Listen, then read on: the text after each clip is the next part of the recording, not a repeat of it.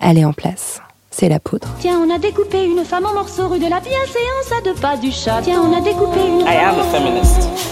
Je vous obsède avec une Je ne constance suis pas conduit qui appelle quand même l'admiration. d'une façon conforme à ce qu'on attend d'une jeune fille d'abord et d'une femme ensuite. I'm sorry that I didn't become the world's first black classic Des pianist. femmes artistes, activistes, inspirantes, politiques.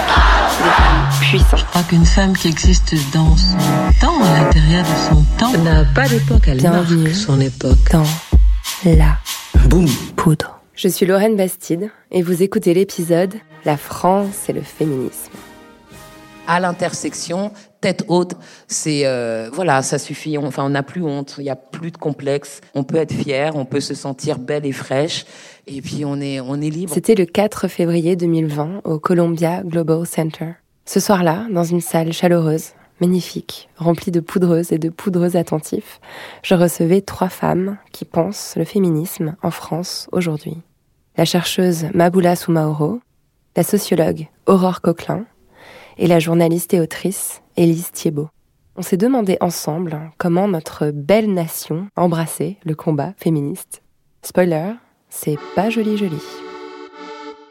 Merci à Lorraine Wolf d'avoir facilité cet événement. Je suis très heureuse de pouvoir le partager avec vous aujourd'hui. Bonsoir à toutes et à tous. Bonsoir Maboula, Aurore et Élise. C'est un honneur de vous recevoir au Columbia Center ce soir pour cette table ronde dont le sous-titre est La France a-t-elle un problème avec les féministes? Et donc la réponse est oui. Voilà. Bonne soirée. Non, en vrai, j'ai écrit une longue intro et je m'en excuse d'avance. Euh, parce que j'ai eu une idée saugrenue, en fait, hein, de poser la question des rapports entre la France et le féminisme. Et je vous avoue que j'ai eu beaucoup, beaucoup de mal à déterminer par quel bout prendre le sujet. Est-ce qu'on parle de la France qui accueille le mouvement MeToo par une tribune sur le droit d'importuner? Est-ce qu'on parle de la France où 149 femmes par an meurent sous les coups de leur conjoint ou ex-conjoint sans que le gouvernement ne daigne débloquer un euro supplémentaire pour les associations?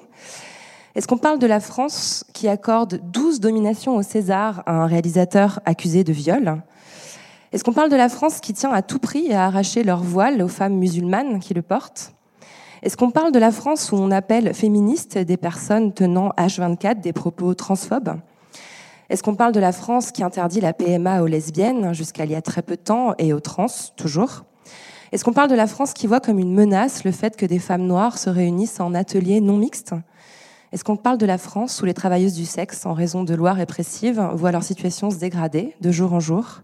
Oui, on parle bien de cette France-là. Alors comment le pays qui a produit Monique Wittig, Virginie Despentes et Maboula Soumaoro peut-il être le théâtre d'une telle réalité? On va essayer de le comprendre avec euh, trois penseuses importantes qui sont avec moi ce soir, trois femmes qui réfléchissent à ce que veut dire être une femme et une féministe en France aujourd'hui et qui viennent toutes les trois de sortir un livre pour tenter d'y répondre. D'ailleurs, tous les livres sont là-bas en vente si vous êtes intéressés à la fin. Je vous présente donc Maboula Soumaoro, docteur en civilisation du monde anglophone, spécialiste des études africaines-américaines, qui vient de publier aux éditions La Découverte un ouvrage autobiographique, Le Triangle et l'Hexagone. Merci pour ta présence, Maboula. Merci Lorraine pour l'invitation. Euh, J'ai avec moi aussi Élise Thiebaud, journaliste et écrivaine que celles et ceux qui écoutent La Poudre connaissent bien et depuis longtemps. Elle est l'autrice d'un ouvrage qui m'a ravi les yeux et l'esprit tout récemment, Nos ancêtres les Gauloises. Comment vas-tu, Élise? Très bien, et je suis très heureuse d'être ici. Merci. Alors, on devait avoir avec nous Valérie Ré-Robert, autrice d'un incontournable ouvrage sur la culture du viol à la française. Malheureusement, elle n'était pas disponible ce soir, ce qui m'a un peu brisé le cœur, mais je suis consolée parce que ça m'a permis d'inviter Aurore Quéclin, euh, doctorante en sociologie à l'université Paris 1, qui vient de publier La France et le féminisme et qui m'a fait exploser le cerveau récemment. Donc, merci d'être là, Aurore. Ravie de vous recevoir. Alors maintenant, rions un peu. Euh, sur France Inter, lundi 27 novembre, le ministre de l'Éducation nationale Jean-Michel Blanquet a affirmé que la France était toujours à la pointe du féminisme. Cela vous inspire quoi à toutes les trois Qui veut attaquer? Maboula, vas-y, lance-toi. Je- en fait, je, je dis souvent qu'à Columbia, ici, enfin à Reed Hall, à Columbia Global Centers, je suis à la maison. Enfin, je fais beaucoup de choses euh, ici. C'est un bout de, de, New York à Paris. Donc, on va se mettre comme à la maison. On va se mettre bien. C'est du délire total. La France, est, comment toujours à la pointe du féminisme. Ça voudrait dire, ça sous-entend déjà que la France a été à la pointe du féminisme. Et moi, j'ai, enfin, j'ai des questions qui remontent aussi loin. Donc, euh, donc, tu as dit novembre 2019. Euh, au vu de tout ce que tu as mentionné, au vu de, de, des, vécus. Enfin, je veux dire, euh, là, je pense qu'on va pouvoir parler librement ce soir ici, enfin, librement et en paix. Euh, les attaques, elles viendront après, bien entendu. Mais euh, oui, à part c'est délirant, et, ça fait partie de ce, de ce déni constant, récurrent, lourd, avec un discours qui est produit et qui circule, un, discours basé sur, enfin, qui repose sur la mythologie euh, la France, pour moi, la France euh, à la pointe du féminisme, c'est comme la France des Lumières, c'est comme la France patrie euh, des droits de l'homme. Et je, je fais même pas genre la France patrie des droits humains. On n'en est même pas. Non, non, des, des droits de l'homme. Enfin, tout ça, la Révolution française. Oui, on a, on a, on a, on a tué un roi, ça c'est vrai. Mais il y a plein de choses qu'on n'a pas faites. Donc voilà, la France aveugle à la race, la France. Enfin, c'est toutes ces, toutes ces bêtises. Donc c'est, c'est une énième réitération de, de cette mythologie euh, que, à laquelle on voudrait bien croire. Voilà, à laquelle on voudrait bien croire. Mais sauf qu'elle est restée au stade de la mythologie, on attend toujours la pratique, on attend toujours la réalité. Donc moi, quand j'entends des phrases comme ça, enfin j'en entends souvent de toute façon. Donc celle-là, je l'ai même pas vue passer euh, vraiment. Enfin c'est, on en entend. Enfin en a la une dernière en date. hein. J'en ai relevé une, mais j'en aurais pu effectivement Exactement. relever beaucoup C'est, d'autres. c'est, c'est, c'est quotidien, c'est récurrent et euh, voilà. Et puis euh, c'est mon ministre en plus, non? Tout à fait. Oui. Oui. Oui, tu en dépends directement. Donc c'est mon ministre et c'est lui. euh, je, me souviens qui avait parlé euh, du euh, des rassemblements non mixtes des femmes noires. Non pas ça. Il avait parlé du syndicat Sudrail qui organisait des ateliers de formation pour les les professeurs. Je crois que c'est en Seine-Saint-Denis qui essayaient de comprendre un peu ce qui se passait dans leurs écoles. Et lui, il avait dénoncé quand on lui avait posé la question à l'Assemblée nationale. Il avait dit que c'était complètement inadmissible. Enfin, c'était ridicule parce que là, en plus, ça montrait une ignorance patente du monde de la recherche. Enfin, c'est-à-dire que même les auteurs qui ont été cités, les théories euh, qui ont été travaillées par ces enseignants euh, émanent de personnes qui euh, travaillent professionnellement, sérieusement, profondément sur la question. Donc là, c'était même carrément un peu la honte. C'est de l'aveuglement. C'est de l'aveuglement, c'est de la, c'est du rejet, c'est, c'est, c'est, c'est pas du déni, mais de la dénégation. Et puis c'est de l'ignorance, vraiment. Ça aussi, il faudrait qu'on puisse le dire euh, en France, que c'est un manque de culture et que c'est un, un manque de connaissances, justement pour cette euh, patrie des droits de l'homme, du féminisme et euh, de la liberté, d'égalité, la fraternité, tout ça. Quoi. C'est la honte de dire des choses pareilles. On va avoir l'occasion d'y revenir très largement. Élise, qu'est-ce que ça t'inspire, cette petite phrase de notre bien-aimé ministre? Je trouve ça insultant. C'est un petit peu euh, comme euh, on a passé euh, une nuit avec quelqu'un euh, qui s'est pas montré tellement à l'auteur, qui fait alors heureuse? et et il me donne cette impression-là, voilà, de me l'avoir faite à l'envers et de me demander de le remercier. Et en fait, fondamentalement, je trouve que la place des féministes, c'est celle-là aujourd'hui en France. On me dit alors heureuse, vous avez une petite loi. Voilà. Alors, je dis pas où il devrait se la carrer, mais je le pense. Très belle métaphore. Aurore. Oui, bah, je suis d'accord avec tout ce qui a été dit. Et puis, c'est aussi une façon de euh, désactiver le potentiel euh, radical aussi du féminisme en se le réappropriant et en disant, en fait, euh, nous, on est féministes, on peut brandir l'étendard du féminisme, tout va bien, il n'y a rien à voir. C'est encore une façon voilà, de se réapproprier la question féministe et d'invisibiliser le fait que le véritable féminisme, c'est le féminisme des mobilisations, de la rue, pas du gouvernement. Donc, effectivement, je suis d'accord avec tout ce qui a été dit. Et dans votre livre, d'ailleurs, vous développez beaucoup cette question du féminisme d'État. On va avoir l'occasion d'en reparler. C'est un peu la, la plaie, en fait, hein, du féminisme français. Alors, pour qu'on arrête euh, deux secondes le bullshit, hein, j'ai quelques chiffres et dates. comme ça, on sait de quoi on parle. Par exemple, le droit de vote des femmes en France, c'est 1945. À titre de comparaison, la Nouvelle-Zélande, c'est 1893, 1918 en Allemagne, 1920 aux États-Unis. Le droit à l'avortement en France, c'est 1974, 1920 en Russie, 1938 au Japon, 1973 en Tunisie. Aujourd'hui, la France est le pays où les violences contre les femmes sont quasiment les plus fortes en Europe. On à 44% de femmes qui se déclarent victimes de violences. On est à 22% en moyenne en Europe. Puis le Parlement français, aujourd'hui, c'est 38% de députés femmes contre 61% au Rwanda ou 42% au Mexique. Euh, pourquoi c'est si important de la ramener sur ces questions-là aujourd'hui? Est-ce que c'est une question, en fait, de l'identité française comme ce fameux pays des, droits humains? Pourquoi c'est si important de d'entretenir cette illusion et ce mensonge? Je, vais y aller.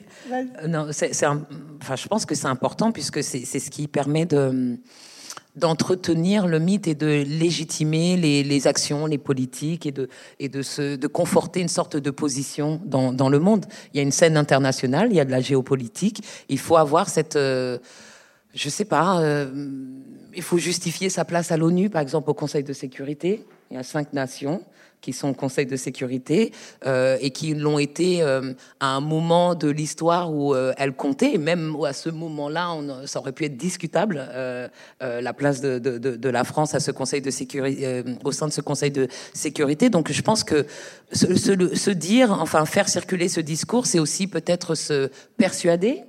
Enfin, je sais pas, de se rassurer.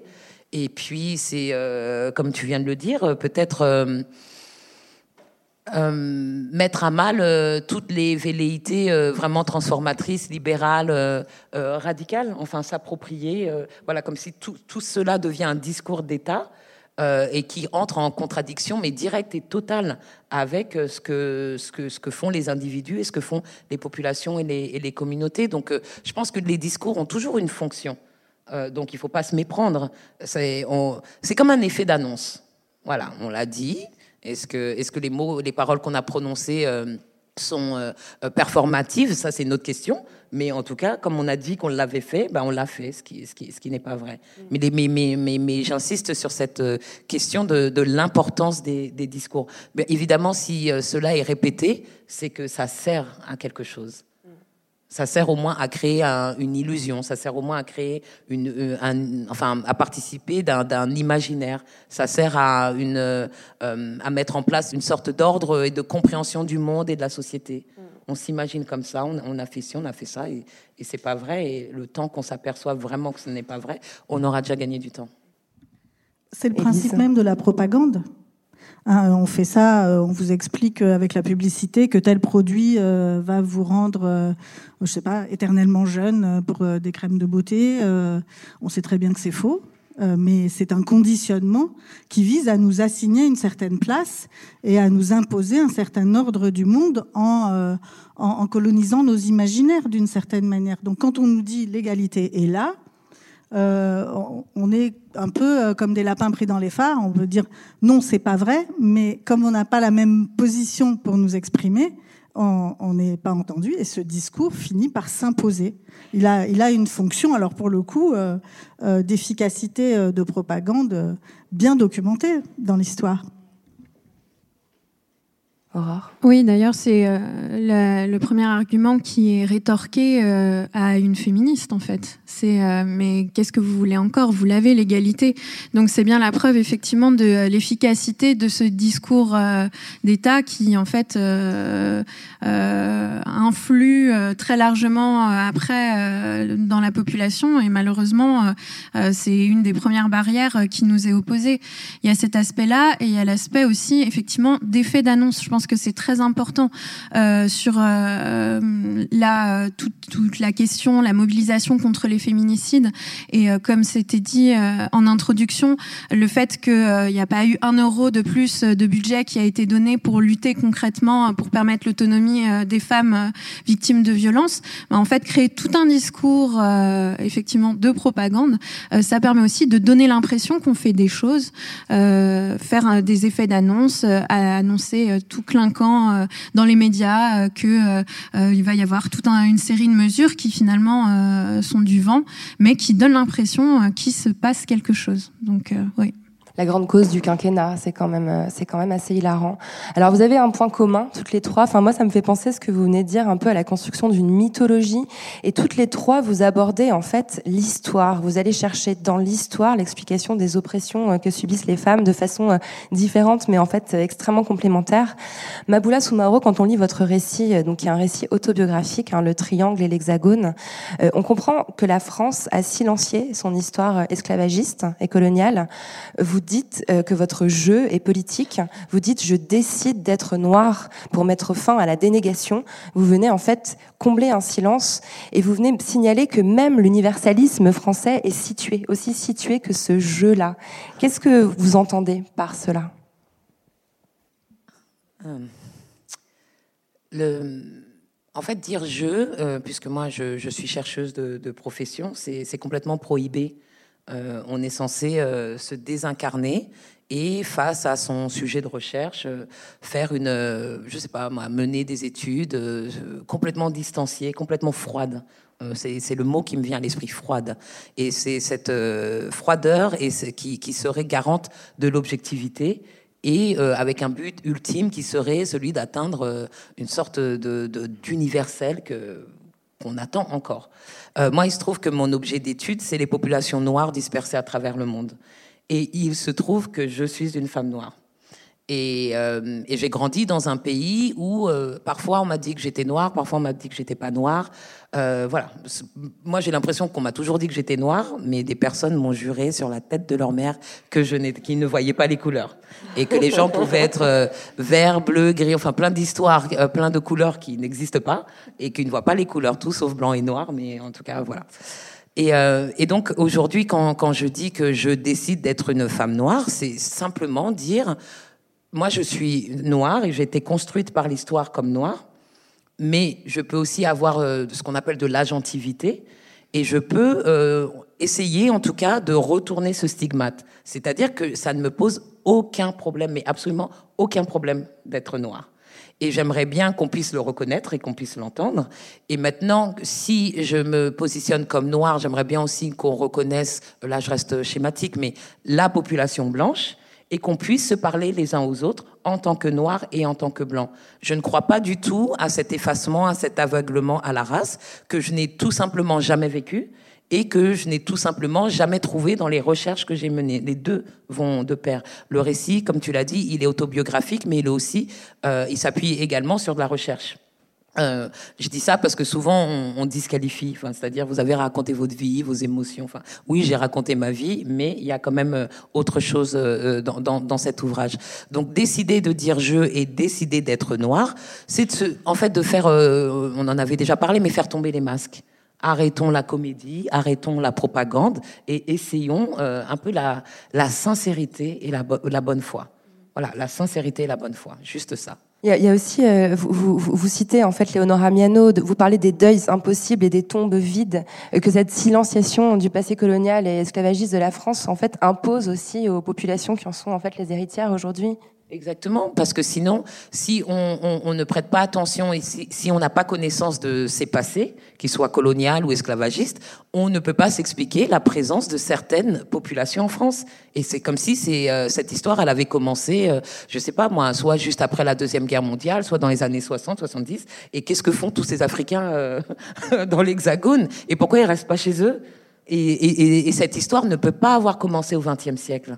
Donc, en, vérité, en, la niant, en la passant sous silence, eh ben, on, efface certaines trajectoires qui ont tout à voir avec, euh, avec, euh, avec cette France qui ont tout à voir. Enfin, je veux dire, le, euh, je sais pas, boire du café, avoir du sucre, aimer le chocolat, enfin, tous ces aliments du, du, quotidien le tabac, ne serait-ce que ça, enfin on est intoxiqué, d'accord, mais euh, le, tabac.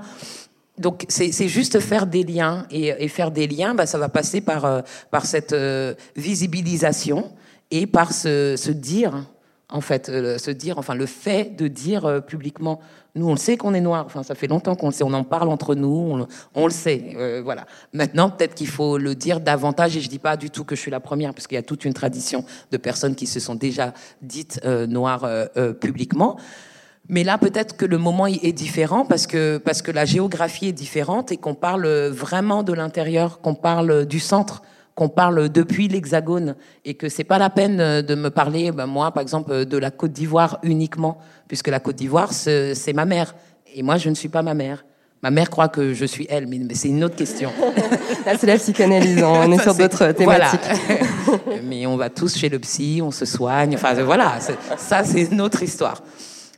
c'est une histoire vraiment, vraiment intime. Mais bien sûr qu'après, il y a cette histoire politique, cette histoire euh, euh, du public, de, de, de ce qu'on partage euh, enfin, en commun dans cette France hexagonale. Et là, on est obligé de nous inscrire dans cette dans cet hexagone. Moi, je suis de Paris, je suis née à Paris. C'est un fait, c'est pas une revendication, c'est un fait. Et je suis française, c'est un fait non plus, c'est pas une fierté, j'en ai absolument rien à faire. Euh, à part quand je voyage et que j'ai un passeport français qui me permet de ne pas avoir euh, à faire de demandes onéreuses de visa, tout ça. Je sais très bien ce qu'il représente, mais j'ai pas la j'ai pas mon cœur qui, qui bat quand je vois le, le drapeau bleu, blanc, rouge. Mais en tout cas, de fait, je suis française et qu'ai-je le droit de dire et qu'ai-je le droit d'exprimer une fois que je m'affirme comme française et noire, l'un n'empêche pas l'autre. Et l'un n'empêche pas l'autre parce qu'il y a une histoire qui nous amène au-delà de cet hexagone. L'hexagone, il exclut même la Corse. On en est là. Même la Corse. Je sais que la Corse, elle n'est pas très fan d'être dans cet hexagone de toute façon. C'est une autre question. Mais même la Corse, pour avoir une idée. Donc, si on exclut la Corse, euh, qu'est-ce qu'on va dire, euh, je ne sais pas, de la Réunion, de la Nouvelle-Calédonie, de la Martinique, de la Guadeloupe, de la Guyane? Qui sont français, euh, en tout cas pour certains de ces territoires, depuis 1848. Donc c'est avant même mes parents. Une histoire qui est très peu racontée, elle aussi d'ailleurs. Hein. comment ils sont devenus français ces territoires, c'est pas de la colonisation, non, c'est des départements d'outre-mer. Ça n'est pas du tout la même chose. Euh, ça n'a rien à voir. Ça n'a rien, à voir. Donc si on ne peut pas gérer ces départements d'outre-mer depuis 1946, ben, on peut qu'imaginer euh, ces anciens territoires d'outre-mer euh, qui ont eu leur indépendance dans les années 50 et 60, certains avec fracas, les Algériens, euh, l'Indochine, euh, mais et d'autres de manière beaucoup plus ah, voilée. mais en tout cas, ça fait longtemps que ces territoires sont en conversation, en relation politique, économique, culturelle avec avec cette France. Tu, dis en fait la question c'est ce qu'on peut dire et ton livre euh, s'ouvre sur une exergue qui m'a interpellée. Tu dis ensemble à l'intersection tête haute. Euh, à quoi tu fais allusion en disant tête haute? Alors, premièrement, je fais allusion à, Naïma euh, Yahi, qui est une, une historienne, docteur en histoire et qui travaille dans euh, la programmation culturelle liée à la mémoire, qui fait des karaokés euh, euh, de chansons qui sont liées à l'immigration, notamment algérienne, mais nord-africaine en général. Donc voilà, donc c'est une femme que, que j'aime beaucoup, c'est une amie chère et, et c'est une amie vraiment précieuse. Mais ensemble à l'intersection, c'est voilà, quand je rencontre Naïma, pourtant c'est pas, c'est, ça fait juste quelques années. Elle, elle est d'origine algérienne, moi je suis d'origine euh, africaine, euh, ivoirienne. Elle est du nord euh, de la France, moi je suis de Paris. Mais tout de suite, il va avoir une intimité. Il va avoir une intimité de. Ben, là, on est, on est chez toi, donc on peut le dire, de Hesse, la galère. Voilà, il y a une intimité de la pauvreté, il y a une intimité de l'immigration, et il y a aussi une intimité de la, de, de, de la façon dont nos, nos francités respectives se, sont, se sont fabriquées. Qu'est-ce que ça veut dire au niveau des parents? Une fois que les parents, euh, un, s'aperçoivent qu'ils vont pas repartir, et deux, s'aperçoivent que leurs enfants sont devenus des Français, et même plus que des Français, sont devenus des Blancs. Et qu'est-ce que ça veut dire On se marie avec qui On sort avec qui On a quel genre de sexualité on a, on a le droit de faire quel euh, type d'études Même si l'éducation, elle est souvent très, très euh, euh, encouragée.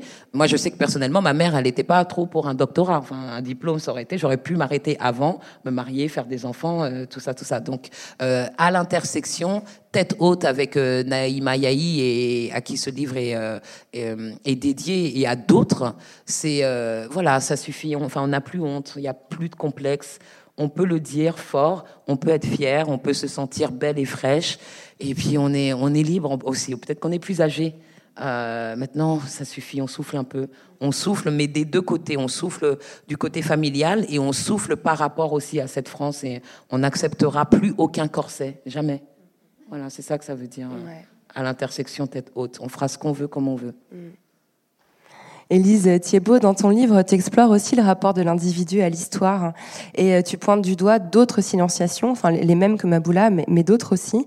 Et tout commence par un test ADN que tu fais euh, et qui te permet euh, d'explorer en fait la notion d'identité nationale à travers ton propre récit, tes propres origines. Ça veut dire quoi en fait être française? Donc c'est finalement une question très proche de celle de Maboula que tu poses. tu as cette phrase notre mémoire, tout comme la science du corps féminin, a été subtilisée par le pouvoir patriarcal. Donc euh, explique-nous comment tu relis cette histoire euh, d'identité et d'origine avec en fait euh, le combat féministe. Oh bah c'est très simple en fait. justement, quand on se retrouve au point d'intersection, on se pose la question de savoir qu'est-ce qu'on fait là et qu'est-ce qu'on fait en tant que blanche française représentant la norme. Et je me suis dit que peut-être, si je voulais qu'on avance sur ces questions-là euh, au plan féministe, eh bien, il fallait euh, que je fasse ce coming out euh, et que j'aille explorer de quelle manière cette norme, elle avait été pensée, elle avait traversé l'histoire de ma famille et comment cette histoire avait caché un, un, grand nombre de choses et je suis allée euh, de l'autre côté dans cette enquête euh, personnelle pour essayer de savoir de quelle façon euh, d'aller dans les recoins. Qui était facile à lister, hein, quelle était la place des femmes dans ce grand récit national dont j'étais supposée être la représentante aveugle aux, autres couleurs et à la mienne propre. Hein, euh, moi, j'ai aussi été élevée et éduquée dans cette idée que euh, bah, l'antiracisme, c'était ne pas voir les couleurs. Et il a fallu un certain temps euh, pour que j'en arrive à comprendre que c'était pas comme ça que ça se passait. En, deuxième lieu, évidemment, la question de la colonisation, la question de l'esclavage, la manière dont ça avait impacté l'histoire de ma famille, en remontant relativement loin. Euh, et puis enfin, euh, d'autres choses qui étaient importantes, euh, qui sont toujours invoquées pour parler de l'identité française, que sont la religion. sachant que je viens d'une famille, en tout cas du côté paternel, qui était très catholique, ultra catholique. Et puis évidemment tous ces non-dits autour de la deuxième guerre mondiale, de la collaboration, etc. Voilà, qui qui font, qui contribuent à ce mythe. Et donc moi j'ai essayé de rechercher à, à, défaire ce mythe. Et j'ai voulu le faire à partir de mon histoire personnelle. Euh, quoi de plus personnel qu'un ADN euh, C'est euh, moi très naïvement, hein, je l'ai fait euh, en me disant bon bah euh, l'ADN c'est le truc sûr. Hein, c'est comme ça qu'on identifie les gens. je suis et puis j'étais aussi titillée parce que j'y croyais quand même qu'à moitié à ces, ces histoires de tests d'ancestralité par le, le, le la façon dont en fait ce qu'on voyait, ce que vous voyez tous quand euh, vous, voyez ces vidéos où les gens retrouvent euh, soi-disant euh, leur histoire ou leurs origines à travers un test, c'est de quelle manière ça remet vraiment une thune dans le bastringue identitaire en, en enfermant dans des récits qui eux-mêmes sont des clichés, des stéréotypes. Hein, voilà, je dis toujours. Alors on me disait, ah, vous avez des origines italiennes, c'est pour ça que j'aime la pizza. Bon, c'est un peu euh, non, mais et, et, ça vaut pour tout. Et en fait, d'une certaine manière, ça, ça ne contribue pas. Donc, il fallait que je passe par là euh, aussi pour montrer euh, comment finalement, masque après masque, euh, on en arrive à aborder une question importante qui est celle des dominations euh, et de quelle manière ça avait à certains endroits dans, dans l'histoire de ma famille ou des femmes de ma famille, on avait été en position de dominer. À quand on a été euh, comment dire, héritiers ou héritières aussi d'histoires de domination euh, qui se sont exercées sur d'autres et qu'est-ce que, de quelle manière, en fait, en se ressaisissant de cette histoire euh, euh, dans, dans toutes ces dimensions, on s'en libère. Et effectivement, on peut faire un choix euh, d'être euh, libre et après avoir fait d'une certaine manière alors c'est pas un examen parce que ça, mais d'avoir fait face à cette histoire, y compris dans ces dans ces endroits euh, pas très plaisants ou chargés de honte. Il euh, y, a, y a quand même une dimension et qui est propre à l'histoire de, de toutes et tous. Hein. On a euh, Mais à l'histoire des femmes en particulier, enfin voilà, dans, quand, quand, quand, quand tu remontes le, le, le, fil des femmes de ta famille, en plus c'est très émouvant parce que le livre, on sent que tu l'écris au moment où tu es en train de perdre ta, ta maman, donc il y a aussi des moments aussi d'émotions très forts où on sent que tu es aussi en train de toucher quelque chose voilà, de, de l'ordre de la, de la, transmission euh, de mère à fille.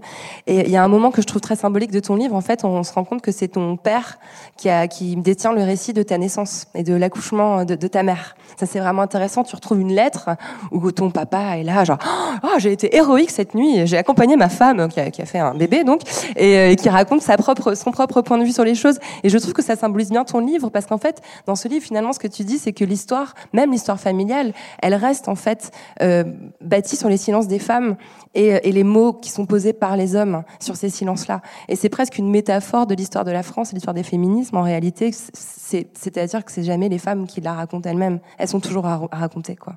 Oui, c'est l'histoire des vainqueurs. Hein. C'est la fameuse histoire sur euh, l'histoire des vainqueurs. Euh, et c'est certain que c'est mon père qui a été vainqueur de l'accouchement euh, de ma mère. Et euh, bon, en dehors du fait que c'est un homme de 22 ans quand il écrit ce, ce, cette lettre qui est très touchante, effectivement. Euh, et que euh, je suis stupéfaite de le voir employer le mot vulve. Je me dis, putain, à 22 ans, en 1962, il parle de la vulve de ma mère. C'est quand même, euh, c'est quand même particulier. Surtout, ce qui est intéressant, euh, alors bon, je me suis pas, euh, alors je me suis pas interdit, j'ai hésité, mais je me suis pas interdit la dimension de l'émotion parce que je pense que de la même manière que Maboula dit je, bon, moi aussi je dis je, mais euh, de, mettre de côté euh, la dimension des émotions, c'est aussi se priver euh, de euh, ce que c'est, ce que sont la, réalité des ressentis euh, d'oppression ou de, voilà, c'est s'interdire un chemin et un chemin y compris vers les autres, vers ceux de ma famille et de trouver euh, un, un, sens à ce qui arrive là, parce que on a à la fois à interroger cette histoire, mais je trouve qu'on est très souvent aujourd'hui euh, enfermé dans un présentéisme. Euh, on n'a pas d'histoire, euh, c'est l'hymne des femmes, hein, nous qui sommes sans passer les femmes, et, de, se priver de le raconter, c'est en fait s'impuissanter pour vivre et construire nos présents. Voilà, c'était mon pari en tout cas en partie. Paris bien, bien relevé. On va, on va aller dans le détail tout à l'heure. Alors, Aurore Quéclin, vous êtes sociologue, mais dans votre livre, vous partez aussi de l'histoire. Alors, vous, il n'y a pas de jeu dans votre livre. C'est un travail qui est plus universitaire. Euh, et en fait, dans, dans, votre livre, vous questionnez la stratégie féministe euh, et vous constatez son échec. Et vous amenez une théorie très intéressante. Le problème du féminisme en France, c'est qu'il s'est détaché du marxisme en embrassant une stratégie gouvernementale. Vous dites, le drame du féminisme, c'est 1981, quand Yvette Roudy est nommé ministre des droits des femmes euh, sous François Mitterrand. Euh, alors, ce drame fondateur, euh, pourquoi il est, si fondamental dans le mouvement féministe et dans son visage aujourd'hui?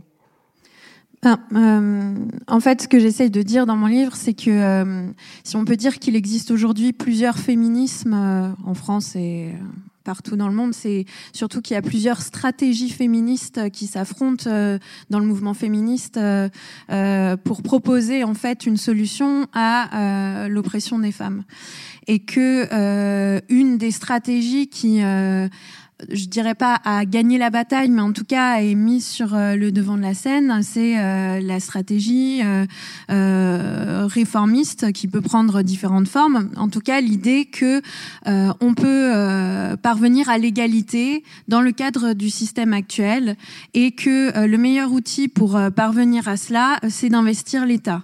Donc toutes les féministes réformistes ne sont pas forcément des féministes d'État, c'est-à-dire ne sont pas forcément à travailler au gouvernement ou dans les ministères, mais euh, toutes les féministes d'État sont en tout cas dans cette logique réformiste. Il y a différentes euh, euh féministes euh, réformistes. Et euh, cette stratégie-là, elle pose, à mon avis, tout un ensemble de problèmes. Euh, ce qui ne veut pas dire qu'on ne doit pas avoir une démarche vis-à-vis -vis de l'État, ce qui ne veut pas dire qu'on ne doit pas essayer euh, d'obtenir des avancées, qu'on ne doit pas avoir des revendications. Euh, ce que ça veut dire, c'est que il faut se méfier de l'agenda de l'État. Il ne faut pas être dans cette idée que euh, l'État, par euh, grandeur d'âme, et le gouvernement va embraser la cause féministe. D'ailleurs, on voit que c'est pas le cas. En fait, à chaque fois, quand on retourne dans l'histoire du féminisme, on se rend compte que toutes les avancées, elles ont été obtenues par la mise en place d'un rapport de force, de gigantesques mobilisations. Et là, on retouche à la question de l'histoire et l'importance de réévoquer cette histoire féministe trop souvent oubliée, méconnue, invisibilisée.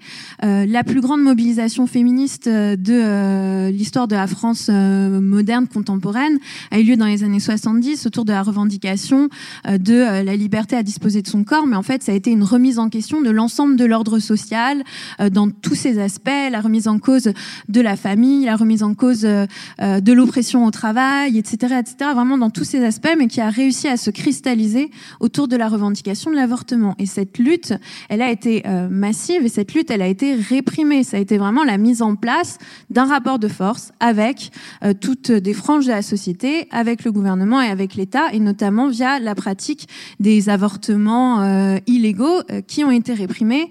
En 1973, une médecin grenobloise est accusée d'avoir pratiqué des avortements illégaux. Elle est placée en garde à vue.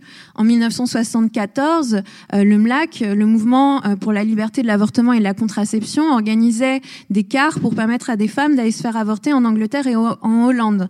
Eh bien, en 1974, un de ces cars est en fait euh, chargé par la police euh, et deux personnes sont euh, envoyées au poste et prennent plusieurs jours de prison. Toute cette histoire-là, elle est totalement effacée et on a l'impression que finalement tout commence avec la loi Simone Veil, en effaçant totalement toute la mobilisation de masse, de milliers, voire de millions de personnes qui a pu avoir derrière. Euh, donc, euh, il y a cette importance de l'histoire et il y a cette importance de montrer que la stratégie qui est mise en avant, c'est qu'une stratégie possible. Il y en a eu d'autres et, euh, à mon avis, la seule euh, qui permet d'avoir des véritables avancées, c'est d'être dans un rapport de force. Et justement, euh, ça tombe bien parce qu'aujourd'hui, on constate qu'à l'échelle internationale, il y a des mobilisations féministes très importantes qui ont commencé, euh, notamment en 2015 en Amérique latine contre les féminicides qui ont continué avec MeToo et qui continuent aujourd'hui, on voit que chaque année, pratiquement, il y a des nouveaux pays qui rentrent en fait dans euh, ce que j'appelle une nouvelle vague du féminisme, une quatrième vague du féminisme. Et du coup, euh, la question de ce rapport de force, elle doit se poser aujourd'hui dans la construction de ce mouvement féministe en France. Est-ce que vous, ce que vous racontez bien dans le livre, c'est que en 81, en fait, les associations euh, qui persistaient des années 70, des années 68, hein, comme on dit, se sont un petit peu euh, dissoutes dans le paysage national, se sont un peu, euh, comment dire, cristallisées, sont devenues vieillottes et dépassées très rapidement. Il y a eu une espèce de, de, de mise sous cloche de ces mouvements-là et qui sont, enfin voilà, les, les, les aujourd'hui, les, on, en, on en hérite encore. C'est-à-dire que c'est, c'est figé dans le marbre à partir de cet instant et on, et on perd cette idée de mouvement et, et de lutte à ce moment précis. Oui, finalement, en fait, c'est bon, c'est un objet de débat parce que moi, je suis pas historienne et bon, l'histoire, elle est en train de se faire et on en discute euh, justement aujourd'hui. Mais j'ai l'impression qu'une des euh, des failles, mais c'est normal, hein, il y a toujours des failles euh, de, de cette mobilisation des années 70, c'est finalement d'avoir vécu avec l'illusion qu'elle continuerait toujours et de pas avoir posé la question de qu'est-ce qu'on fait lorsque le mouvement féministe décroît, quand qu'est-ce qu'on fait quand il y a le reflux la vague. La métaphore de la vague permet bien de montrer euh, la montée, euh, l'apogée et puis les moments de reflux. Et ça, à mon avis, euh, ça a été insuffisamment pensé. Et euh, du coup, on s'est retrouvé avec euh, la situation à la fin des années 70 où les principaux, les principales organisations du mouvement féministe ont progressivement disparu, que ce soit le MLF ou le MLAC. Alors, le planning familial a demeuré, mais quand même, des, des, des, des organisations qui avaient été centrales disparaissent ou s'éteignent progressivement. on a la gauche qui arrive au pouvoir, enfin, ce qui est encore perçu comme la gauche, et donc cette idée que finalement ça va être euh, la réponse euh, logique et naturelle, euh, puisque c'est le gouvernement qui devrait le plus répondre aux aspirations. Il y a la création du ministère des droits des femmes et finalement là on a tout ce processus de conversion finalement d'une stratégie à l'autre et dont on hérite encore aujourd'hui. D'où effectivement la question de, de réétudier cette histoire-là et de bien montrer les moments un peu de, de basculement finalement qui ont été déterminants, je pense, pour le mouvement féministe. Une dissolution de la cause féministe dans des, dans des histoires de budget et de finances publiques. J'ai le chiffre, hein, malgré les protestations de Marlène Schiappa, on a quand même des chiffres précis. Le budget droit des femmes a diminué de 25% hein, réellement. Il est passé de 29 millions en 2016 à 22 millions aujourd'hui. Ça représente 0,006% du budget de l'État. Voilà, la grande cause du quinquennat. Alors, vous rappelez aussi dans votre ouvrage, Aurore Quéclin, qu'en France, depuis 2012, il y a toujours deux cortèges dans les grandes manifestations féministes, donc celle du, 8 mars et du 25 novembre, un cortège réformiste et un cortège révolutionnaire. Alors aujourd'hui, ça se traduit encore avec euh, nous toutes et nous aussi, même s'il y a quand même un progrès, parce que maintenant, les deux cortèges manifestent en même temps et du même point, enfin d'un voilà, d'un point à l'autre. Euh, alors je voulais vous poser la question, en fait, à, toutes les trois, chacune votre tour. Est-ce que le mouvement féministe français vous semble aujourd'hui divisé et surtout, est-ce qu'il vous semble réconciliable? C'est une très vaste question, j'en ai conscience. Peut-être qu'on va commencer avec vous, Aurore, parce que c'est quand même le sujet central de votre livre. Oui, alors euh, diviser euh, pas uniquement sur la question de la stratégie pour le coup, même si ça rejoue des enjeux stratégiques, euh, diviser surtout sur les trois questions euh, qui depuis les années 2000-2010 sont totalement coupées en deux finalement le mouvement féministe. Donc la question du voile, du travail du sexe et de la place des personnes trans et non binaires dans la mobilisation, le mouvement féministe. À mon avis, il y a certaines choses qui ont évolué, mais il y a des choses qui n'évoluent euh, pas. Je pense que euh, ce qui a quand même évolué et ce qui donne espoir sur euh, la résolution d'un certain nombre de ces conflits, c'est sur la question de l'analyse de l'islamophobie d'État. Moi, j'ai quand même l'impression que de plus en plus de personnes se rendent compte, ce qui n'avait pas forcément été le cas au début des années 2000 et toujours pas le cas au début des années 2010, qu'on est face véritablement à une déferlante d'islamophobie d'État et qu'en fait, il faut vraiment faire euh, front contre cette islamophobie d'État. Je dis pas que la bataille est totalement gagnée, non, mais j'ai l'impression quand même qu'il y a des, des évolutions sensibles. Euh, notamment, euh, il y a eu une manifestation à Paris qui a été organisée justement contre l'islamophobie, et on a vu un certain nombre de partis politiques ou des, des, des, positionnements politiques qui auparavant n'auraient jamais participé à une manifestation sur cette thématique-là, et qui voire même rejetaient le terme d'islamophobie qui y ont participé. Donc j'ai l'impression quand même qu'il y a une petite évolution qui euh, peut donner espoir. Alors, est-ce que euh, le mouvement féministe est, réconciliable? Euh, Moi, je pense qu'il n'est pas réconciliable et que, mais que c'est pas grave en fait. Euh, qu'il faut qu'on soit capable d'avoir des cadres communs pour pouvoir construire une mobilisation commune, mais qu'on se mettra pas d'accord et qu'en fait le but euh, c'est euh, de convaincre largement de la politique à laquelle on croit. Donc dans mon cas, une politique évidemment qui défend un féminisme inclusif, pro-choix, etc. Mais en fait, je, je pense qu'il faut que avoir confiance en ces idées et penser qu'on on convaincra en fait, euh, et qu'il y a un certain nombre de choses qui vont se résoudre euh, avec la mobilisation. Donc euh, voilà, peut-être que je suis trop optimiste, mais en tout cas, c'est c'est ma position. Merci beaucoup, Aurore. Vous en pensez quoi, Elise et Maboula? Vous êtes optimiste, vous aussi? Je sais pas. Alors, moi, je vais faire la vieille. Je suis née en 1962. en 1981, j'avais 18 ans. Et euh, j'ai vu euh, que, euh, enfin, on parle d'un moment de reflux de la vague, etc. Euh, ce qu'on oublie de dire, c'est qu'il y a eu un backlash. C'est pas un reflux.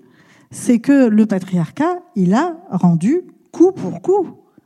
Et euh, que c'est le moment de l'explosion aussi, l'arrivée à la gauche du pouvoir. Et c'est vraiment un, un enfin, ce qu'on appelait la gauche, ce qui apparaissait comme la gauche, c'est le moment de, l'explosion euh, du néolibéralisme au plan mondial.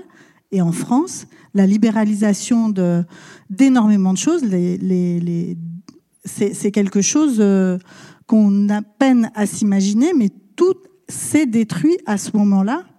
Et avec, euh, quand on arrivait dans les médias, j'étais jeune journaliste, et quand on disait, ouais, bon, hein, c'est réglé quand même la question des femmes. Vous allez pas nous emmerder encore avec ça.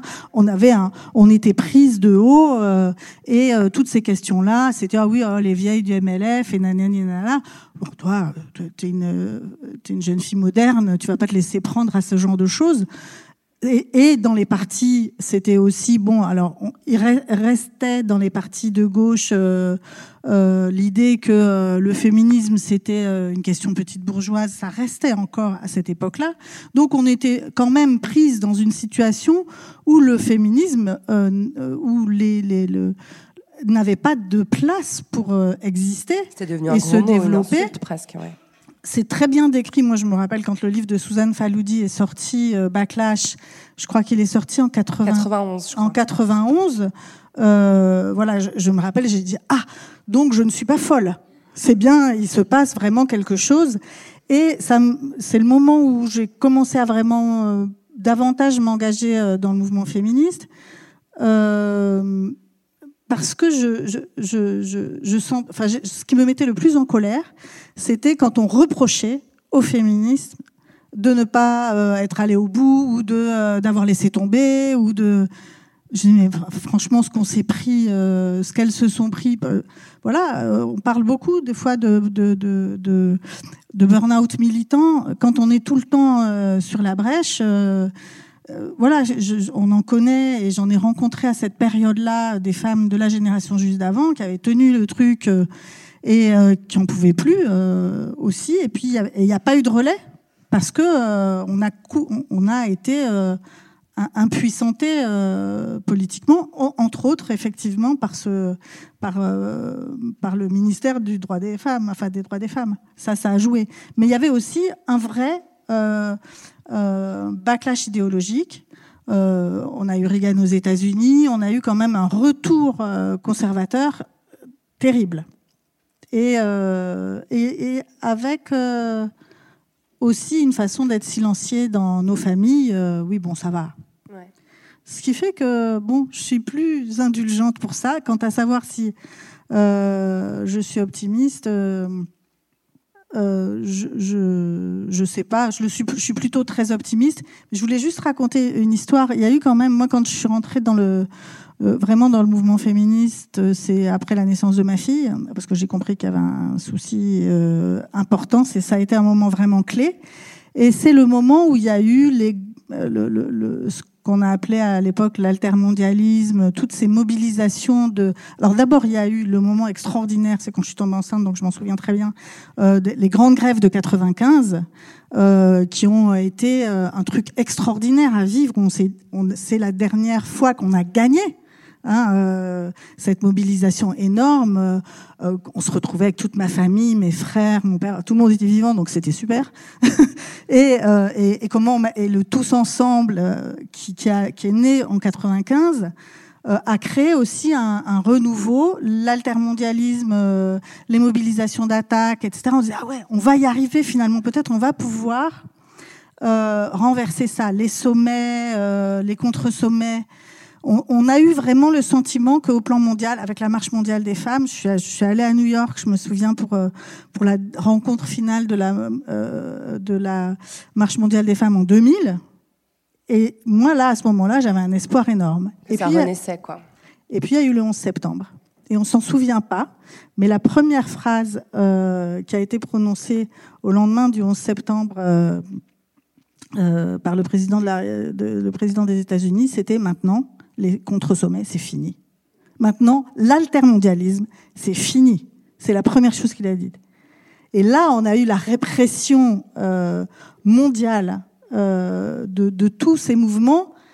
C'est retombé Maintenant, j'ai le sentiment qu'on revient. Mais bon, je voilà, j'ai cette espèce de recul de l'avoir vécu. Je me souviens comment j'étais pétrifiée devant la télé en me disant, c'est foutu. C'est on, on, on est, on, on va pas se relever de ça facilement. On- Et avec la guerre en Afghanistan une derrière, euh, j'avais le sentiment de de quelque répression chose policière qui est quand même encore euh, bien prégnante, quoi. Voilà. Ouais. Et en fait, si on le voit dans le dans la dans le long temps, Ouais. euh, on voit bien qu'il y a des, des, des, des lignes de fond Et que là, il n'est plus question, je suis tout à fait d'accord avec ce que, ce que vous dites à propos du cadre, on n'a pas, il n'est plus question de savoir si on est d'accord ou pas d'accord sur euh, euh, ces, ces, ces, questions clivantes dont on a le sentiment qu'elles nous ont été jetées euh, précisément pour qu'on ne s'occupe que de ça, pendant que euh, le, le, le, bulldozer de la répression et de, et de l'écrasement et du néolibéralisme complet faisait son office. Bah, vous tombez clairement d'accord, Aurore et Ellie, sur cette question que voilà, c'est très lié aux, aux, luttes sociales. Mais moi, j'espère que Maboula, tu vas être moins optimiste que ça, parce que il y a quand même clairement moins, une, moins une, optimiste. Ouais, ouais moins oui. optimiste, ouais, oui. parce qu'il y a quand même une, une, diabolisation. Enfin là, je parlais du cortège, euh, nous aussi. Oui. Voilà, ce cortège décolonial, intersectionnel, euh, il est quand même présenté euh, ouais. comme un cortège quasiment terroriste par la plupart. Des, des, commentateurs de voilà. Euh, ça, ça, ça c'est sûr, Lorraine. Mais c'est parce que j'ai aussi un, un positionnement qui est complètement différent, même si euh, j'entends bien ce que vous avez décrit euh, euh, toutes les deux. Mais moi, déjà, je le connais très mal, le féminisme français. Parce que souvent, on dit, on me présente comme féministe ou afroféministe, mais c'est les gens qui ont décidé. Moi, me, décrire comme, euh, comme féministe, c'est plutôt récent dans ma vie. Puisque moi, je fais partie de cette génération euh, d'enfants euh, d'immigrés, d'Africains. Et, et pour, pour nous, c'était clair que le féminisme, tel qu'il était formulé ou tel qu'on le voyait, c'était un truc de blanc. Enfin, vraiment, c'est... Et même en grandissant, et je me souviens, euh, par exemple, de la loi sur euh, la parité, par exemple, ou des débats comme ça, couplé au fait que déjà, en plus, j'ai passé du temps hors de France, donc je connais même mieux le féminisme aux États-Unis qu'en France. Mais en tout cas, même pour revenir à, hum, je sais pas, aux années 2000 où il y a la voix de sur, euh, le vote sur euh, la parité, des choses comme ça. Ben, moi, j'étais encore en train de me demander comment je vais avoir un boulot tout court. Enfin, voilà, c'est pas. Il y a des conversations qui n'ont pas été euh, les miennes. Il y a des choses françaises que je n'ai vraiment pas euh, suivies. Si on, est en train de parler même de la loi Veil, euh, par exemple de, de 1974, euh, si on vient d'une communauté où on n'est pas censé avoir de relations sexuelles, enfin c'est autre chose. D'ailleurs, il faut rappeler qu'à l'époque, en 74, Françoise Vergès a très bien raconté dans son livre Le ventre des femmes, pendant que les Françaises blanches demandaient le droit à avorter, à on avortait Réunion. de force les femmes Exactement. à la Réunion. C'est quand même un deux poids deux mesures qu'il faut. Voilà, on les avortait de force ou on les encourageait également très fortement euh, à avoir recours, euh, comment dire, à des moyens euh, de contraception ou de stérilisation forcée. Donc euh, c'est pour ça qu'il y a toujours ce, ce, ce, regard qui peut aller euh, au-delà de notre cher hexagone. Mais en tout cas, le moment où le féminisme, moi, commence à m'intéresser, que je, le féminisme français euh, commence à m'intéresser, c'est précisément en 2004. Et c'est précisément autour de ces questions euh, d'islamophobie et de... En 2004, la loi interdisant le port du voile à l'école. Exactement. En fait, c'est la, la, loi interdisant les signes ostentatoires religieux. C'est en fait c'est une loi qui porte sur toutes les religions. Ah oui, c'est vrai, pardon. Voilà. C'est comme ça que c'est formulé, Lorraine. Comme. Donc le discours, en fait, on peut nous rétorquer jusqu'à aujourd'hui que ce n'est pas une question d'islam, c'est une question de religion. Bon, c'est le. Euh, comment dire On le fait à la française. C'est comme ça qu'on le formule. Euh, en 2004, je ne sais pas, les, les, Sikhs, par exemple, ont dit, je me souviens très bien avoir vu des Sikhs à la télé qui ont dit, de toute façon, jamais de la vie, on enlèvera notre turban. Enfin, ils l'ont dit très clairement, on n'ira pas à l'école. Et j'ai jamais entendu parler des Sikhs dans, dans, ces, discours. Donc, on sait très bien qu'on parle, parle d'islam. Donc, en tout cas, c'est le moment où moi, je commence à, m'intéresser euh, à cette question euh, du féminisme. Et, euh, et je me dis qu'il y a vraiment un fossé, que je sais pas comment on va le qu'on va pouvoir le combler, qu'on va pouvoir le, mais, il y a un fossé qui euh, qui pointe vraiment vers une transformation nécessaire et profonde. Et, euh, et la réconciliation, euh, je pense qu'elle ne pourra se faire que que que lorsqu'on on attaquera de plein fouet ces problèmes qui sont vraiment profonds et cruciaux. Et quand on évoque, euh, par exemple, euh, les partis politiques qui ont euh, fini par participer à cette marche pour la lutte contre l'islamophobie, ces partis politiques, ils ont bien, et c'est pas qu'ils ont changé d'avis, c'est qu'ils ont bien compris ce qui se passait, et que même pour leur survie politique à eux-mêmes, il va falloir prendre vraiment à bras le corps ces questions.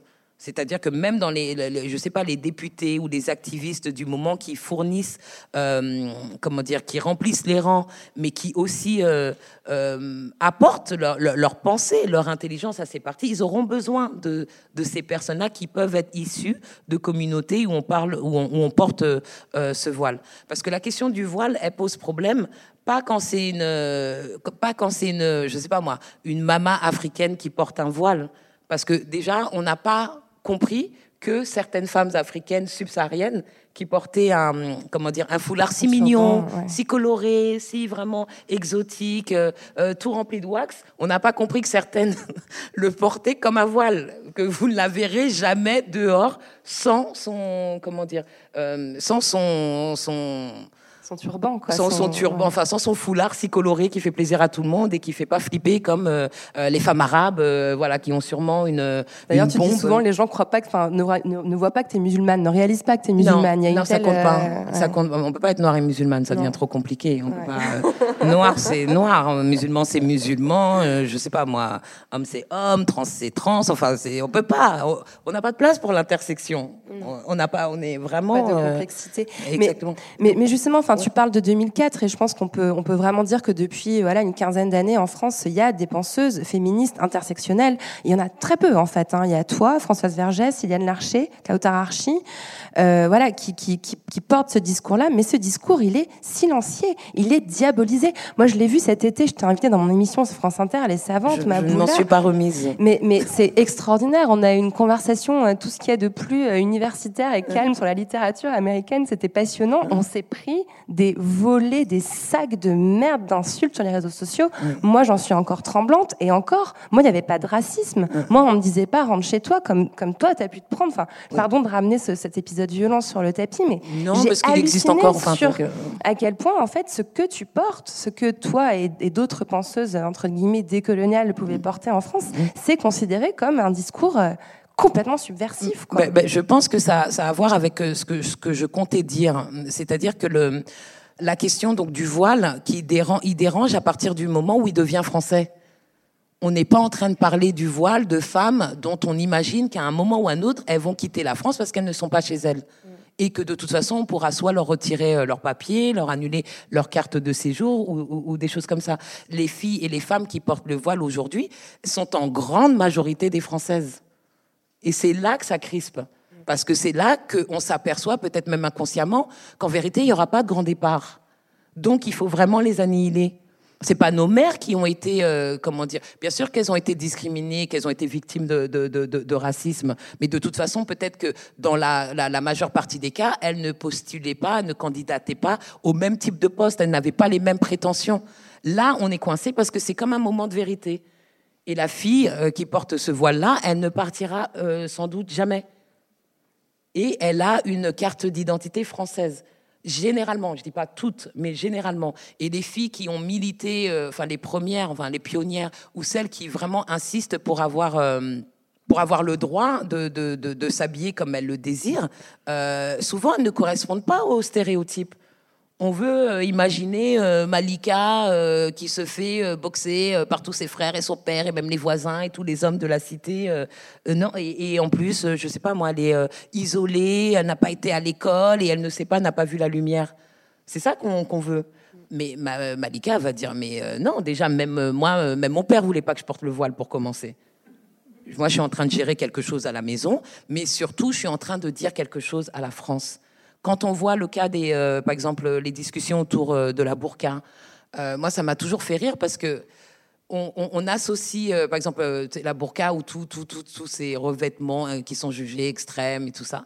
Et on va dire, oui, mais c'est la marque du caractère étranger de ces populations, c'est l'impossible assimilation, c'est l'impossible, c'est l'immigration sans limite. Sauf que les personnes qui la portent sont pas issues d'endroits où on porte traditionnellement la burqa. Donc si la burqa, par exemple, on la localise en Afghanistan, c'est pas les Afghans euh, qui saoulent en France. Vous, euh, euh, vous voyez ce que je veux dire? C'est pas les Afghans. Donc je me dis, c'est vraiment comme si de manière symbolique, eh ben ces, femmes-là, elles sont en conversation avec avec la France. C'est ça et pas autre chose. C'est pas à peine d'imaginer de, oui, mais non, mais ça c'est leur tradition. C'est pas ça. Il y a des pays où on, où on s'habille pas comme ça, euh, pour exprimer euh, son affiliation euh, à l'islam. Donc ça, c'est ce que ce que je voulais dire, et peut-être pour faire la transition avec avec ce que tu as dit ensuite. Bien sûr qu'il y a hum, toutes les personnes qui sont attaquées avec des catégories qui pour moi ne font pas sens décolonial ou toutes les personnes qui connaissent un peu, enfin qui sont dans le monde de la recherche savent très bien que le mouvement décolonial, scientifiquement, il a une histoire, une généalogie, c'est, des personnes, enfin c'est un cours, on peut pas appeler, moi je suis pas décolonial, enfin, je veux dire, c'est, ridicule, mais on peut pas avoir ce débat euh, très technique et, et j'imagine super chiant ici, mais euh, Bah, voilà. tu, voilà, tu cites euh, Marie Scondé, Oui. Édouard Saïd, Édouard Glissant, qui, qui sont voilà, porte- Exactement. Donc aujourd'hui, on a, leur, on a créé lignée, ce label. C'est des, des coloniaux, c'est des. Et comme par hasard, souvent ces personnes, elles sont pas blanches. Moi, c'est juste mon constat. C'est juste mon constat. Comme par hasard, ces personnes ne sont pas blanches. Et en n'étant pas blanches, parce que ce, ne sont pas les seules non blanches qui font de la recherche, en n'étant pas blanches, elles posent des questions, ou elles brisent des silences, ou elles euh, regardent euh, des histoires euh, qui, dont on n'a pas l'habitude de, parler, ou elles osent parler de en dehors de, enfin, du ce qui n'est pas confiné, ce qui n'est pas limité à l'hexagone. Et ça, c'est impossible. Et quand tu parles de, l'émission du mois de juillet, c'était vraiment les attaques. Je pense que euh, dans mon cas, c'était euh, mais qu'est-ce qu'elle fait sur France Inter? Parce que ce que on s'est dit, je l'avais déjà dit dans plein d'autres espaces, mais là, le dire à France Inter et être noir et se permettre de, alors ce qui est vécu comme cracher sur la France, cracher dans la soupe, euh, ne pas faire allégeance, enfin je sais pas, ne pas être noir comme il faut. Ah mais ça c'est il y a un prix, il y a un prix réel à payer et depuis ça, ça a été pire donc il y a eu cette entrée euh, enfin je pense même pas que c'était la première fois que j'allais à France Inter mais avant il n'en avait rien à faire. Là apparemment et c'est peut-être une, une une petite victoire, c'est que je me dis je les énerve tellement on les énerve tellement, non mais au point de recevoir des lettres anonymes. Le harcèlement sur les réseaux sociaux, on sait que c'est abstrait, euh, c'est facile, on est sur son téléphone, on dit ce qu'on veut. Mais je me dis que quelqu'un a pris le temps de m'écrire une lettre, de la taper, d'aller trouver une photo de singe, de la mettre en copier-coller, d'écrire, d'aller chercher mon adresse à l'université de Tours, parce qu'encore une fois, c'est à l'université, c'est même pas chez moi qu'on m'envoie des, euh, euh, de- ces lettres d'amour, c'est euh, à l'université, parce qu'on n'arrive pas à se remettre du fait que je sois maîtresse de conférence. Donc, c'est toujours Maboula Soumoro, enseignante, Maboula Soumoro, professeur, enfin, c'est les titres qui les obsèdent, les, obsèdent. Donc, je me dis que cette personne, elle a fait ses recherches pour mettre la vraie adresse. Il y a plusieurs sites à Tours, donc qui les envoie dans plusieurs sites différents, euh, pour être sûr que je les reçois. Écrire à la main, écrire à la main l'adresse, prendre un timbre, le coller, aller à la poste. Mais là, il y a trop, il y a trop d'énergie. Belle victoire, Il y a belle trop victoire. d'énergie. Il y a trop d'énergie. Donc je me dis que. Je- Là, je le dis, j'en plaisante, mais c'est pas, c'est pas drôle, c'est hyper fatigant. C'est hyper fatigant, mais j'arrive quand même à essayer de me dire que s'ils font ça, c'est que oui, peut-être qu'on dérange. Parce que avant, euh, dans les années 80, 90, même début des années 2000, il n'y avait pas de controverse autour de ces sujets. Il n'y avait rien, il n'y avait pas de, contre-discours audibles, il y avait des contre-discours et des contre-pratiques euh, que, les gens euh, faisaient et menaient. Mais en tout cas, ils n'avaient pas accès, euh, on va dire, sur un pied d'égalité à ces, euh, comment dire, chez toi, France Inter ou, euh, je sais pas, à LCI ou tous ces grands médias. Et que si on avait accès à ces grands médias, il fallait se comporter d'une certaine façon. Et tout à l'heure, en, en début de conversation, je parlais des corsets. Peut-être que là, la liberté qui a vraiment un coût immense, c'est de se dire, euh, mais franchement, je, mais vous ne savez pas à quel point j'en ai rien à faire de vos. Je vais rester poli, mais on n'en a plus rien à faire. Vous croyez qu'on a quel âge? Donc, euh, je suis pas de la génération d'Élise, mais je ne suis pas de la génération d'Aurore non plus. Mais notre génération, mais c'est fini tout ça. Enfin, qu'est-ce que vous croyez? Et je veux pas du tout rentrer dans le mythe de nos parents, ils ont baissé la tête et ils ont rien dit. Mais nos parents, ils pas baissé la tête pour commencer. Et euh, déjà, ils en avaient, enfin, certains en avaient rien à faire, ont cru longtemps qu'ils allaient repartir et ils assumaient leur statut d'étranger. Nous, on n'est pas des étrangers. Donc, il va falloir un peu régler ces paradoxes. Et, et- peut-être, en tout cas dans mon cas personnel, le fait d'avoir voyagé, ça m'a tellement libérée. Et euh, je me dis, je suis chez moi ici, je fais ce que je veux. Si j'ai envie de bien me tenir, je me tiens bien. Si j'ai envie de mettre les pieds sur la table, je mets les pieds sur la table. En tout cas, euh, je suis chez moi. Et donc, il y a des questions qu'on se pose plus et peut-être qu'il y a des attitudes qu'on refuse d'adopter et on fait notre travail. Et puis, ceux qui sont pas contents, bah, ils l'expriment assez bien, on reçoit bien leur mécontentement, qu'ils le sachent, ils nous fatiguent, ils nous énervent. Des fois, on n'arrive pas à dormir, on est inquiète, tout ça.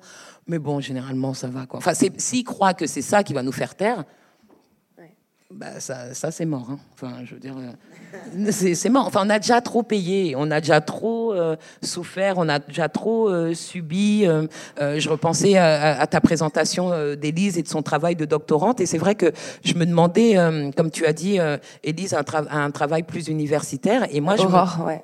bah, pardon, Élise, oui, excusez-moi. Ça y est, ça commence, il fallait que je fasse. Mais Aurore, pardon. Mais que je me disais à quel point il y a un moment où moi, justement, je me suis réfugiée dans le, dans le scientifique, dans l'universitaire, parce que il fallait, euh, comment dire, prouver, il fallait démontrer, je peux le faire, et puis même si je viens de, de tel milieu, voilà, il faut. Mais maintenant que j'ai ma, mais ma thèse, en plus, les gens s'en remettent pas, mais ça fait longtemps, c'était en 2008. Mais je suis tellement libre, en fait, c'est comme si j'avais jeté mon soutif. Enfin, voilà. Maintenant, j'en ai rien à faire. C'est fini. La légitimité avec vos règles, là, je l'ai, je l'ai, je l'ai acquise. C'est terminé tout ça. Donc maintenant, bien sûr que le discours, ça va être c'est une fausse thèse. Et puis en fait, c'est mais en 2008, personne n'a dit que c'était une fausse thèse. Donc arrêtez de faire les rageux. Voilà. Maintenant, on est en 2020. J'ai une carrière euh, et, et, c'est la liberté. C'est ça. C'est ça, c'est peut-être euh, ce qu'il y a de, de jouissif. Parce que on a joué, mais en fait, on a joué, on a même trop joué avec vos règles. Et on a gagné quand même. Donc maintenant, qu'est-ce que vous allez dire? Vous pouvez changer les règles du jeu, mais c'est un peu trop tard. C'est un peu trop voyant maintenant. C'est un peu trop voyant. Vous pouvez pas dire elle a un faux doctorat. Vous pouvez pas. D'ailleurs, tu rappelles aussi dans ton livre voilà, que Marie Scondé ou Édouard Glissant ont jamais vraiment eu de poste en France. plus. hein, qu'il y a vraiment. bon. En plus. Je, je- alors déjà, je vous préviens, on va déborder, hein, je vous le dis. Soyez, détendez-vous, soyez. Euh, parce que j'ai encore beaucoup de questions à aborder. Je voudrais juste boucler euh, cette séquence importante. Euh, en fait, on n'a pas encore employé le mot, mais finalement, on parle là de fémo-nationalisme, qui est quelque chose que vous décryptez très bien, Aurore, dans votre dans votre livre. En gros, c'est se servir du féminisme pour perpétuer des, des actes racistes. Ce qui est intéressant, par exemple, sur le débat sur le voile, c'est-à-dire que c'est au nom du féminisme qu'on persécute des femmes musulmanes. Est-ce que Aurore, et après on passera à un autre sujet important parce qu'on n'a pas encore parlé de, de galanterie et de gaudriole, mais il y a quand même beaucoup de choses à dire. Euh, Est-ce que la France est un terreau euh, particulièrement euh, fertile pour le fémo-nationalisme? Euh, alors, euh, je ne sais pas si la France euh, l'est euh, plus ou moins que les autres pays. Ce qui est sûr, c'est que euh, oui, il y a un fémonationalisme français euh, très important. Et ça, ça va de pair avec ce que je disais sur le développement du féminisme d'État, puisque si tout féminisme d'État n'est pas fémonationalisme, néanmoins, l'État, il poursuit son propre agenda. Et en fait, quand on investit l'État, on a un, un prix à, à payer. Et là, dans, dans, dans ce cas précis, ça a été un prix euh, véritablement terrible, puisque c'est l'instrumentalisation du féminisme euh, à des fins euh, islamophobes en France, mais aussi impérialistes et racistes à l'étranger, parce qu'on justifie aussi les guerres néo-impérialistes, enfin même impérialistes, au nom du féminisme pour aller, au nom des droits des femmes, pour aller, soi-disant, libérer les femmes. Donc, en fait, c'est lié finalement au développement de ce féminisme d'État. Pour moi, c'est vraiment lié euh, à euh, l'investissement de l'État. Il y a eu vraiment, une, euh, à mon avis, un aveuglement sur la nature de l'État qui a été fait, avec cette idée finalement que l'État ce serait un, organe neutre au-dessus des rapports sociaux de domination, au-dessus de la société, qu'on pourrait faire jouer à son profit sans avoir à en payer le moindre coût, et que du coup, ça pourrait être le meilleur instrument pour l'égalité de genre. Et en fait, on découvre que non, pas du tout. Euh, L'État n'est pas neutre. L'État, c'est euh, une des instances euh, centrales dans la société de production et de reproduction des rapports de domination. L'État mène une politique raciste, impérialiste, de classe, évidemment antiféministe, patriarcale, et, c'est ce à quoi on assiste aujourd'hui. Et pour rebondir sur tout ce qui a été dit juste avant, d'où la nécessité de développer un féminisme profondément antiraciste qui prenne totalement euh, à l'inverse ce fémo-nationalisme. En fait, la seule voie de sortie pour le féminisme aujourd'hui, outre les questions euh, de stratégie et de rompre avec euh, la stratégie réformiste, euh, c'est aussi de vraiment développer un féminisme euh, antiracisme et de faire converger les mouvements féministes et antiracistes. Pour moi, c'est vraiment un point euh, euh, central, vraiment. C'est pour ça qu'on a commencé ce débat en parlant longuement de ces questions-là, parce que pour moi, c'est C'est évidemment ça. Alors je vous invite à, aller relire Andrea Dworkin, Les femmes de droite, hein, parce que je pense que si on résume, en gros, la France, euh, c'est le féminisme de droite euh, qui prime. Alors Élise Thiebaud, euh, il y a une figure dans ton livre qui pose très bien un autre phénomène. J'ai adoré parce que tu m'as donné envie de l'explorer, du coup je allée lire des trucs sur elle et tout. C'est Théroigne de Méricourt une Amazone, une femme de la Révolution française. Alors elle s'appelle de Méricourt, mais en fait hein, c'est un faux, euh, c'est un pseudo. Elle n'avait pas de particules du tout. C'était une paysanne euh, qui était d'ailleurs aussi une courtisane, une, une, travailleuse du sexe, une prostituée. Euh, alors elle a subi les pires traitements, euh, mais alors que c'était une grande penseuse de la Révolution et une grande combattante aussi. Viol public, insulte permanente. Elle a fini par sombrer dans la folie. Et en fait, tu m'as fait réaliser que la France a une vraie haine historique de la prostituée, la travailleuse du sexe, qui presque nous amène aux lois euh, qui, existent aujourd'hui, qui contribuent à, encore une fois, les rejeter hors de la société. Euh, est-ce que tu veux bien euh, me, parler de cette figure de l'Amazone et, en quoi elle sert aussi à éclairer la façon dont la France traite les féministes aujourd'hui? Parce que c'était une vraie féministe, hein, Théroigne. Ah oui, non, tout à fait. Alors, pour faire le lien aussi avec... moi, je viens de ce féminisme blanc. Hein, J'ai grandi là-dedans. Et à un moment donné, j'ai compris que c'était euh, la meilleure des prisons euh, et j'ai commencé à interroger ma, position et euh, à tracer mes perspectives à partir de ça. C'est comme ça que j'ai que j'ai commencé. Et quand j'ai fait cette enquête euh, personnelle ou ce livre euh, et que je me suis posé la question de qui étaient les femmes de ma famille. Hein. On parle toujours d'une espèce de, de, de, espèce de française euh, qui appartient euh, à un monde classique euh, de la famille normale. Bon, bah, enfin normale, un hein, papa, une maman, enfin tous ces trucs dont on nous rebat encore les oreilles avec la manif pour tous. et t'es tombée sur Aimé. Et je suis tombée sur mes arrière-grand-mères. Et il se trouve que mes arrière-grand-mères, deux de mes, de mes arrière-grand-mères étaient des courtisanes euh, ont donné naissance à des euh, enfants euh, sans être mariés euh, et ont vécu ce stigmate extrêmement douloureux d'être une femme entretenue pour l'une et pour l'autre carrément une cocotte à la belle époque. Et ça, c'est quand même une chose. alors, en dehors de ce que ça signifie pour nous en tant que femmes, c'est-à-dire de, de, de, ma famille, euh, de s'identifier euh, ou pas à ces figures, mais surtout de porter ce stigmate, d'avoir honte euh, qu'il n'y ait pas de père, d'avoir aussi toute, de, de, porter toute cette honte et toute cette stigmatisation sur la femme perdue, la fille perdue, la fille de rien. Enfin, c'est vraiment, c'est un niveau de violence énorme. Et euh, j'ai commencé à bon, j'ai fait un lien euh, qui n'a pas lieu de détailler maintenant entre effectivement euh, la figure des courtisanes et celle des Amazones. Il se trouve qu'on appelait à la fois les révolutionnaires et les courtisanes des Amazones que cette, figure euh, incarnait une forme de liberté. Et il y a aussi d'ailleurs chez les courtisanes une forme de liberté. Mais c'est surtout quelque chose qui a contribué à alimenter ce mythe, ce fameux mythe de la séduction à la française, de la femme soi-disant libre. Et quand on creuse et qu'on voit le sort qui a été fait à ces femmes, la manière dont elles ont été surexploitées, dont elles ont été euh, insultées, dont elles ont été euh, euh, utilisées pour faire aussi hein, le Paris. Si Paris est la première destination touristique du monde, euh, c'est aussi à cause de ces femmes-là. Si euh, le, la personne la plus riche euh, de France appartient à l'industrie du luxe, c'est parce que toute cette industrie est née à ce moment-là. C'était des couturières pour mon arrière-grand-mère et qui, faute d'avoir du travail, a fini dans, dans, des maisons.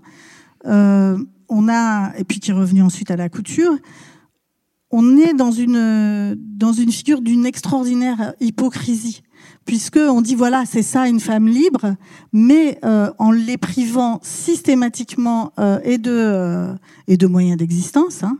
Et c'est spectaculaire quand j'ai lu les, les, les, les, textes, par exemple, la, la, première étude de sociologie, elle a été menée sur la prostitution. et le, c'est un docteur dont le nom m'échappe pour l'instant qui explique que quand on lui, on lui demande pourquoi, d'après lui, les femmes s'adonnent à la prostitution, euh, après avoir expliqué que euh, il, raconte les femmes doivent venir s'inscrire pour être euh, prostituées, s'enregistrer pour avoir l'autorisation, et il raconte l'histoire d'une jeune fille de 20 ans qui arrive pour s'enregistrer et pour être autorisée à se prostituer, et qui s'évanouit parce qu'elle n'a pas mangé depuis trois jours. Et à la suite de ça, la page suivante, on lui dit, alors si on me demande pourquoi euh, les femmes se prostituent, alors c'est très simple, c'est la coquetterie, le goût du luxe et des belles robes. Tous les textes sont d'une violence extraordinaire, et puis on est à cette période-là, euh, on a euh, un, un, un, guide qui s'appelle The Pretty Women of Paris, hein, où euh, les, les, femmes sont cataloguées, on parlait beaucoup des catégories, mais alors en fonction de, des, des services qu'elles offrent, etc. Et euh, on a aussi des noms, des, des, figures. On est en plein pendant la conquête coloniale, euh, au moment de la Belle Époque. Euh, Céleste Mogador, une célèbre cocotte, est appelée comme ça parce qu'elle est bombardée de yad, comme la ville de Mogador, euh, en, pleine guerre de conquête coloniale. Euh, on a la reine euh, Pomaré, qui fait allusion à Tahiti, à la reine de Tahiti, qui a résisté aux colons et on est vraiment dans une situation où se réunissent ensemble ce mythe euh, de euh, euh, l'appropriation des femmes et l'appropriation des peuples. On est quelque chose qui se relie. Avec derrière ça, cette hypocrisie, témoigne de Méricourt, dont tu as fait le résumé, cette figure extraordinaire qui est, elle, c'est elle qui inspire le célèbre tableau de Delacroix, La liberté guidant le peuple, avec un sein nu. Qui est celle citée dont... par Manuel Valls comme exemple de la femme pas voilée qui montre ses Exactement. seins qu'est la France alors ça m'a fait a été péter un câble. violée publiquement. Ça m'a fait péter un câble quand j'ai ça. Je me dis attends, délirant. Attends, si c'est ça le truc, ouais. alors on va la raconter la vraie histoire. Donc on va la raconter la vraie histoire de ces femmes là, euh, la manière dont elles ont été, euh, euh, voilà. Je ne peux plus supporter, c'est pour ça que je suis si en colère sur la, la, la, la, citation de Blanquer, parce que pour moi, c'est dans ma chair aussi cette histoire-là, euh, bon, euh, de d'exploitation. Euh... Mais j'aimerais que tu, que, tu, que tu reviennes sur ce, sur ce lien que tu fais en fait entre la, la stigmatisation de la prostituée et cette, cette histoire de la galanterie. Parce qu'en fait, grâce à toi, j'ai compris finalement que la galanterie et la politesse, c'est une espèce de façon de faire du sexe bourgeois, donc acceptable. Donc du coup, on, on renforce aussi l'idée que voilà, la femme bourgeoise doit accepter une certaine forme de jeu de la séduction euh, pour continuer à être une fille bien élevée, et on, on, on va rebalancer euh, la violence sur la femme du peuple, sur la prostituée, qui elle est, est presque là en fait comme punching ball pour pour amener tout ça. Enfin, euh, tu, tu, tu cites Alain Alain Viala.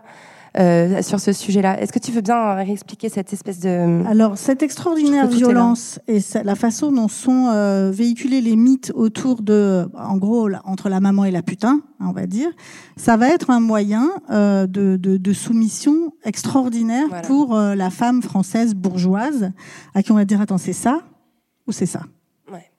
Et le premier clivage, et il est entretenu et il est très explicite euh, et c'est de cette manière-là qu'on va, euh, euh, comment dire, les, faire proposer ce marché hein, aux femmes et, en faire les complices euh, actives euh, d'un patriarcat et d'un système de domination au détriment d'autres femmes. Ce, ce clivage, il est finalement très ancien dans l'histoire et il passe à travers la question du sexe et de la sexualité. Moi, ça m'a fait à moi-même aussi comprendre énormément de choses. J'ai fait partie de collectifs abolitionnistes. Et là, je me suis dit, oula, attends, il y a quelque chose... Tu as fait partie, hein, je, je, précise. J'ai fait partie. Ouais, c'est plus le cas. Euh, oui. Et, et, et j'ai compris qu'il y a, là, il y avait quelque chose euh, qui était un piège, encore une fois, absolu, et qui est euh, un outil ou un instrument de division euh, et de violence extrême euh, du patriarcat sur le corps des femmes. Ça passe sur leur corps, en fait, véritablement. Euh, et, et j'ai été aussi frappée, puisque c'est un des aspects euh, que je développe dans le livre, à quel point euh, la question de l'esclavage, de la colonisation et de cette exploitation des corps des femmes françaises, comment dire, mis en avant comme système de galanterie, ça faisait système. Et c'était aussi fait de telle sorte que nous ne nous révoltions pas et que nous ne nous permettions pas des solidarités réelles, interclasses, euh, interrace, si on peut utiliser ce mot-là. Euh, et que et, et c'est pour dissoudre ça que j'ai essayé de le raconter à partir de ma perspective personnelle. Aussi parce que je voulais pas qu'on me dise oui bon ça dit ça mais ça est tout. Non ça c'est l'histoire telle qu'elle s'est synthétisée dans euh, dans l'histoire de ma famille et dans la mienne. Voilà. Et tu, et tu, et tu, tu fais le, le pont parfait avec. euh, bah, en fait, je voulais rendre hommage à Valérie Ré-Robert euh, dans son livre sur la culture du viol. Elle, elle prend, elle, elle dissèque un événement vraiment fondateur pour comprendre tout ça. C'est l'affaire DSK en 2011. Et tout est là. C'est-à-dire qu'on a l'homme blanc euh, puissant qui viole la femme de ménage noire. Enfin, on est vraiment dans le cas d'école. Et euh, c'est l'occasion pour rappeler que la France est le pays qui a inventé l'amour. C'est là que naissent tous les discours sur voilà le, la- le droit d'importuner. euh, c'est euh, c'est de la galanterie, c'est de la bonne gaudriole. Il a été très très défendu. Euh, et, je, et je voulais savoir, Maboula, comment vous parlez aussi beaucoup de votre corps. Euh, votre corps de femme noire, la façon dont il est euh, euh, instrumentalisé, exotisé, etc. Com- comment vous reliez tout ça à, ce- à ce que vous dites dans ce livre, à ce que tu dis dans ce livre? Non, je te tutoie, pardon. Oui, on n'a on pas arrêté de se vous voyez, de se tutoyer. C'est On- bizarre, je switch tout le On temps. est grillé, Lorraine, c'est fini.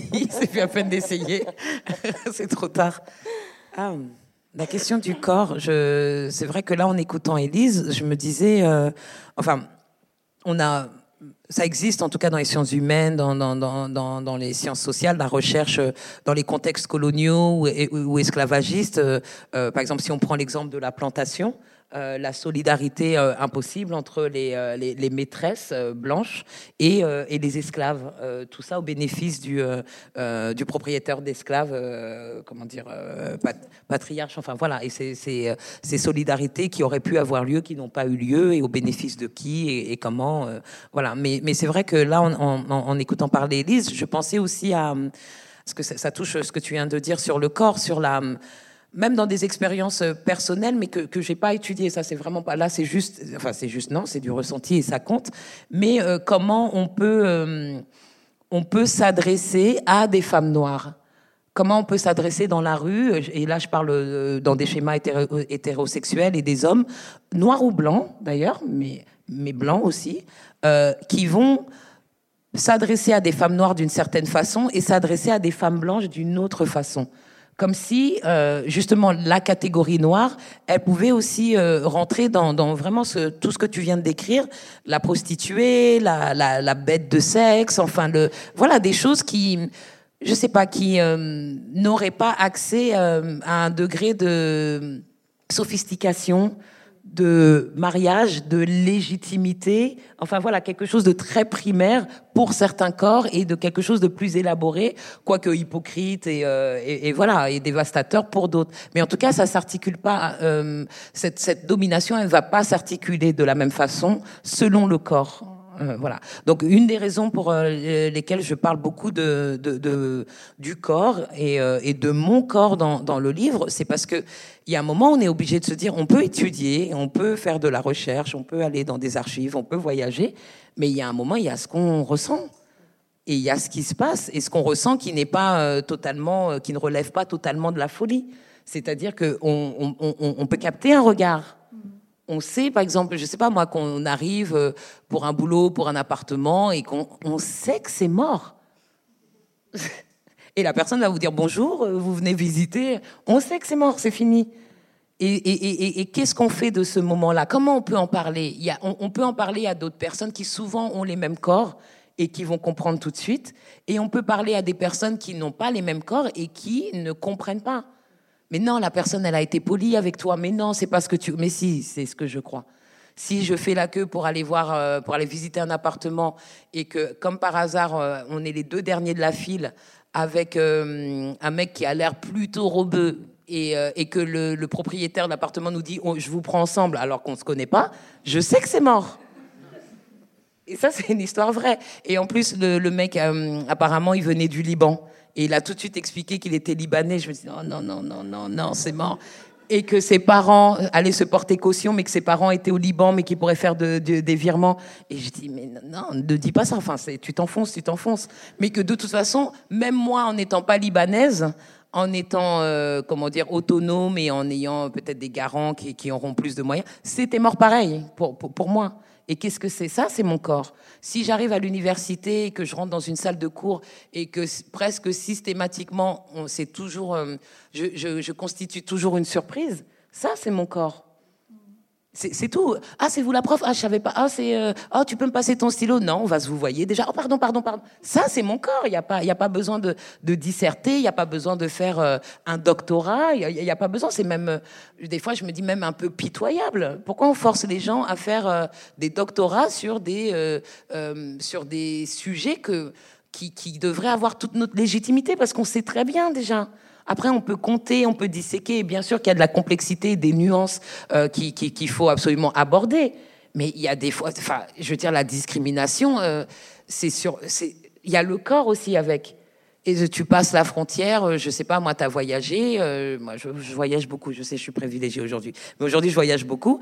Ben voilà, tu passes, euh, comment dire, les frontières, on va me fouiller, on va pas me fouiller, on va me fouiller, on va pas me fouiller. Après, on peut me raconter ce qu'on veut. C'est les logs, c'est pas les logs. J'ai pas eu toujours des logs dans ma vie et j'étais euh, contrôlée pareil. Enfin, voilà.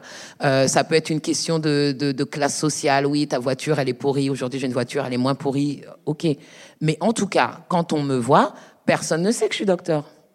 Après, je peux essayer de mettre des talons aiguilles et puis me dire ah ouais arrête avec tes Cortez là, tu portes des Nike, fais un effort.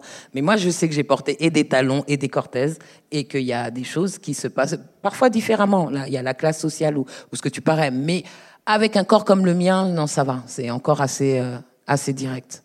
C'est vrai que la, question des corps, elle est centrale et je trouve que c'est un peu ce qui ressort de tout ce qu'on s'est dit ce soir. Il y a une espèce de hiérarchisation des corps. Quoi. Il y a le corps bourgeois, le corps pauvre, le corps blanc, euh, le corps noir, euh, le corps euh, hétéro, le corps queer. Et, je voudrais, on, va peut-être prendre, on va, on va conclure avec avec vous, Aurore, parce qu'en fait, finalement, je trouve que ce qu'on vient de se dire, ça rejoint ce que vous proposez comme stratégie, cette théorie de la reproduction sociale, qui est un petit peu bah, la thèse centrale de votre livre, qui, qui pourrait être pour vous une solution, une espèce de résolution pour créer quelque chose d'unitaire dans le féminisme. Est-ce que vous voulez bien l'expliquer euh, en guise de conclusion avant qu'on prenne quelques questions du public? Oui, euh, tout à fait. Ben, euh, ça, ça fait vraiment lien avec ce qu'on disait, cette importance du contrôle des corps et du contrôle de la sexualité, parce qu'il y a eu toute une théorisation du féminisme qui se pose la question de finalement, ben, pourquoi est-ce que les femmes sont opprimées en tant que femmes? Quel est le nœud de leur oppression? Et il y a eu différentes euh, théorisations. Moi, ce que je mets en avant, c'est une théorisation, la théorie de la reproduction sociale, et l'idée finalement que si les femmes sont opprimées, euh, c'est parce que euh, il leur est euh, extorqué un travail, le travail reproductif, qui a pu être théorisé par les féministes matérialistes comme travail domestique. Je le dis parce que c'est un terme qu'on connaît mieux. Et cette idée finalement euh, qu'il y a une euh, appropriation euh, collective de l'ensemble de la société euh, de leur corps, de leur sexualité, et une assignation au travail reproductif qui est un travail qui n'est pas uniquement un travail biologique de procréation évidemment. C'est pour ça qu'on parle de reproduction sociale, mais qui a aussi cette dimension-là. Et c'est l'ensemble du travail de production de la vie, production et reproduction de la vie, production et reproduction des êtres humains et donc des travailleurs et des travailleuses, qui fait que c'est un travail qui est en fait essentiel pour que la société euh, fonctionne, pour que la société tourne. Donc c'est à la fois euh, euh, mettre au monde des enfants, les éduquer, mais aussi faire en sorte que le mari, le soir quand il rentre, trouve la maison bien en ordre, le repas prêt, les vêtements, etc. C'est faire et c'est aussi un travail qui est un travail éminemment émotionnel, psychologique, d'un travail du care, du soin, du soin de l'autre, etc., etc. Et ce travail reproductif, on le retrouve centralement dans la famille, mais aussi on peut le retrouver dans d'autres espaces, notamment euh, dans les services publics euh, ou euh, de plus en plus dans les services à la personne. Une partie de ce travail, il sort du cadre familial et il entre sur le marché. Et qu'est-ce qu'on retrouve? C'est que c'est un travail, même quand il est salarié, qui est extrêmement féminisé et aussi qui est de plus en plus racisé, qui est de plus en plus pris en charge par les femmes racisées. Donc là, on, tient un peu le nœud de pourquoi il y a cette oppression commune des femmes, même si elle prend différentes formes en fonction de tout ce qu'on a dit, de la classe, de la racisation, etc., etc. Et du coup, si on dit que la base de l'oppression des femmes, c'est leur assignation à ce travail reproductif, eh ben, on a euh, une arme, une arme féministe qui nous est euh, présentée en miroir. Eh bien, c'est faire la grève de ce travail reproductif. Donc, faire la grève euh, d'à la fois le travail domestique, d'à la fois le travail de soins, à la fois, enfin, dans tous ces aspects, faire la grève de notre travail à la fois salarié et notre travail à la fois totalement invisibilisé, notre travail de genre en quelque sorte, on pourrait dire. Et ça tombe bien puisque il y a un appel à cette grève féministe qui est lancée pour le 8 mars depuis plusieurs années par euh, un collectif argentin qui s'appelle Ni qui est assez euh, connu et qui en fait appelle à une grève féministe internationale. Et je pense que cette année, il faut euh, vraiment qu'en France, on soit à la hauteur de la situation internationale féministe. Et on a bien commencé avec toutes les grèves depuis le 5 décembre. Donc continuons jusqu'au 8 mars. Voilà. Merci beaucoup, Aurore.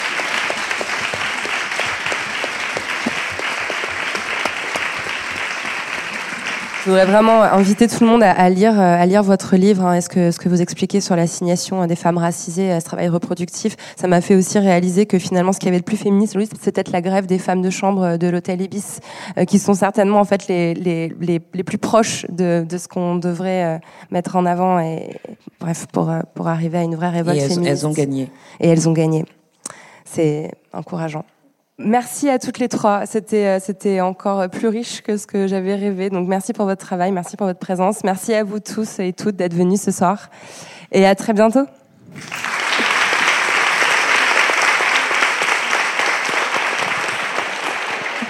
Et merci pour l'accueil au Columbia Center qui a été extraordinaire de A à Z. Un grand plaisir d'être ici. Merci à Maboula Soumaoro, Aurore Queclin et Élise Thiebaud d'être venue faire parler la poudre avec moi. La poudre est un podcast produit par Nouvelles Écoutes. Merci à Aurore Meyer-Mailleux pour la réalisation, à Gaïa Marty pour la programmation, la prise de son et le reste. Au mixage aujourd'hui, Marion Emery. Merci à Bonnie Banane pour sa chanson dans le générique. Merci à vous pour l'écoute. On se retrouve sur Internet, Instagram, Twitter, Facebook. La poudre est partout. Si vous avez des réflexions, des compliments ou des critiques à faire, n'hésitez pas, j'adore ça. Ah, j'allais oublier, pour lire les mêmes livres que moi, allez sur le site La Poudre Lit. Vous connaissez la suite, prenez soin de vous et continuez de faire parler la poudre.